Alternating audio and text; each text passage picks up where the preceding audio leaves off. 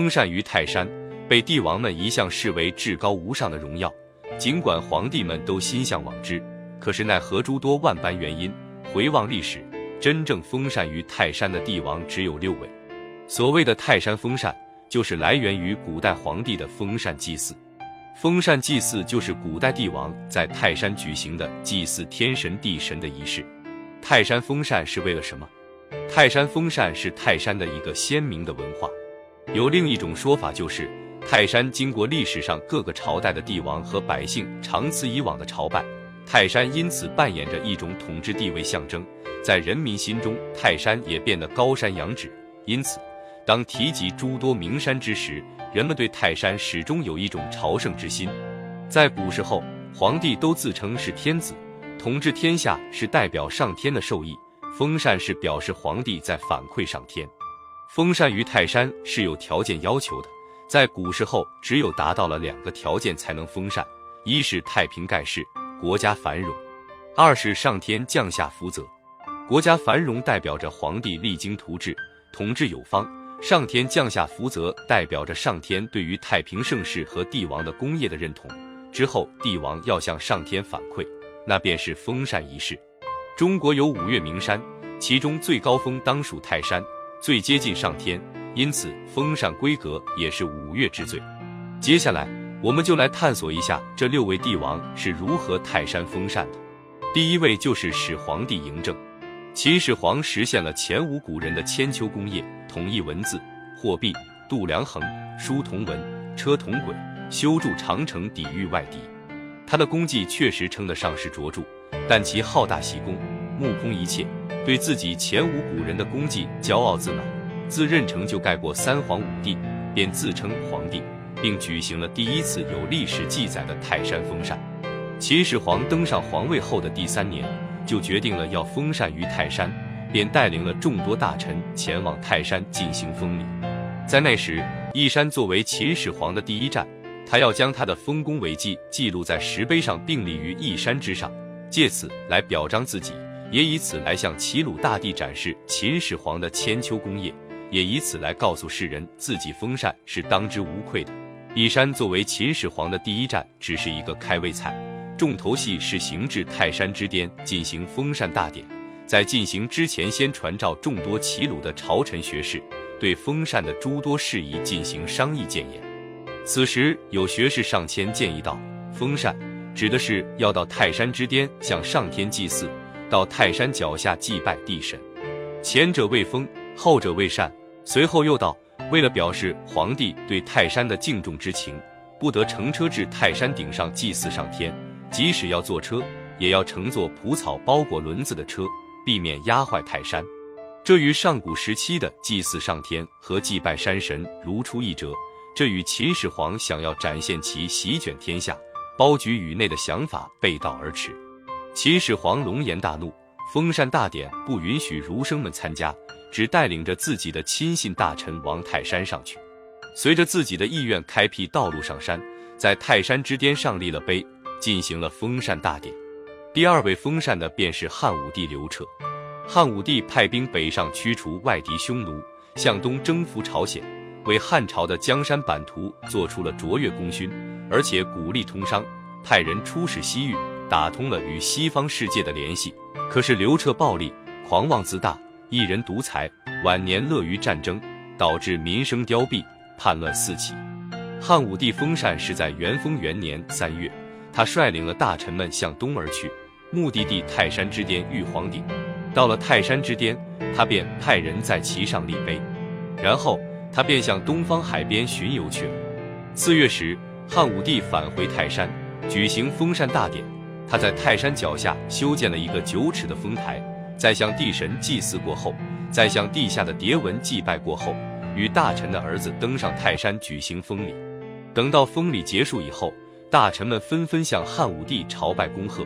汉武帝欣欣然，并且借此事修改了年号，把元鼎的年号改为元封。第三位是东汉的开国帝王汉光武帝刘秀。汉光武帝刘秀是我国历史上著名的封建皇帝之一。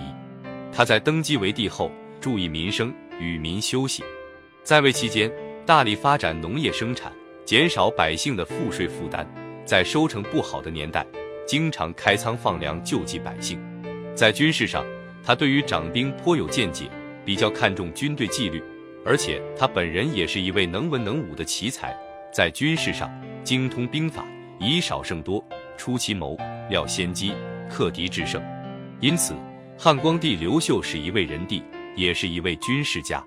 公元五十七年，刘秀的车驾从洛阳出发，到达山东曲阜，又从曲阜出发，到达泰山凤高。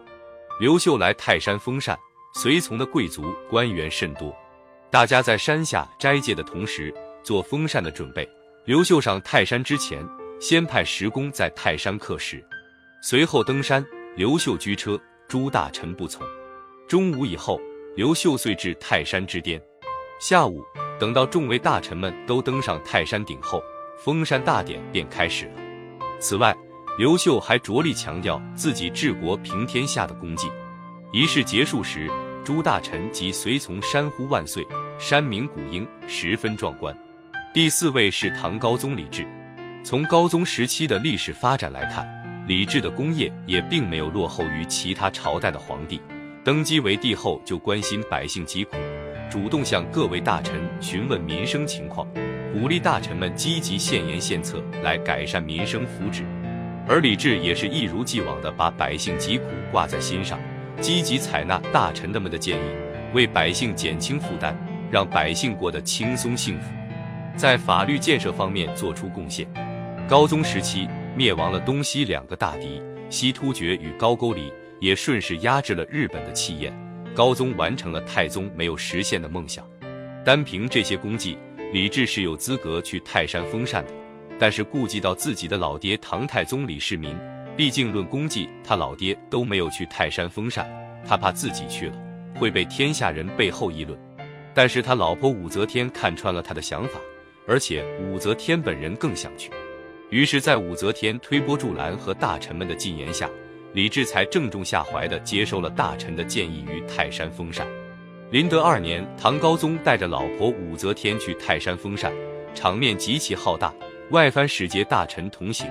武则天还开创了女性祭天仪式的先河，实现了她的政治目的，为将来登基大宝铺好了道路。第五位是唐玄宗，唐玄宗名李隆基，是唐睿宗李旦的第三子。由于从小于危难中成长。更深知百姓疾苦，所以他在登基大宝后仁义治国，礼贤下士，赏罚分明，不滥用刑罚，不包庇亲人，广开言路，善于听取意见，减轻百姓负担，减少税收，重视文化和科技，使得唐朝人才辈出。政治的清明导致经济与文化的飞速发展，以致天下富庶，在开元年间出现了空前的盛世景观。正是出现了开元盛世，朝中大臣们纷纷上书请唐玄宗东至泰山封禅。李隆基在一番谦让之后，也坦然接受，于开元十三年到泰山举行了封禅仪式。大队人马到达泰山之西时，突然狂风大作，顿时队伍乱作一团。封禅时急忙打了圆场，才让众人安下心来。可是不料到了晚上，突然狂风又起，令李隆基不禁开始坐立难安。他虔诚地向上天祷告，或许是上天知他为国为民，亦或他的祷告起了作用，不再狂风大作，也顺利完成了封禅。第六位是宋真宗赵恒，宋朝第三位皇帝。说到封禅的皇帝中，最不应封禅的当属他宋真宗，其余几位皇帝封禅都是有功绩在身，而他宋真宗却安守一隅，打不过辽国，驱除不了外辱，还签订了侮辱性的澶渊之盟。最令人不齿的是，赵恒竟然认为他做了一桩自傲的功绩，骄傲自得。然后有一位谄媚臣子向赵恒进言，让他举行封禅大礼。本就好大喜功的赵恒怎能不动心？于是欣然同意。赵恒即于十月初正式就到东行，文武百官浩浩荡荡的队伍便向泰山而去。经过十七日的长途跋涉，到达泰山，山下斋戒三日，登上泰山。完成祭天大礼后，第二日举行祭祀地神之礼，再然后就是一系列的庆祝活动，前前后后花了几十天的时间，在泰山举行了一连串的闹剧，而赵恒也成为了历史上最后一位封禅的皇帝，正是由于宋真宗的不耻行为，让后世历代皇帝都不屑与之为伍，泰山封禅似乎成为了一个笑话。于是自赵恒之后，没有皇帝再举行封禅大典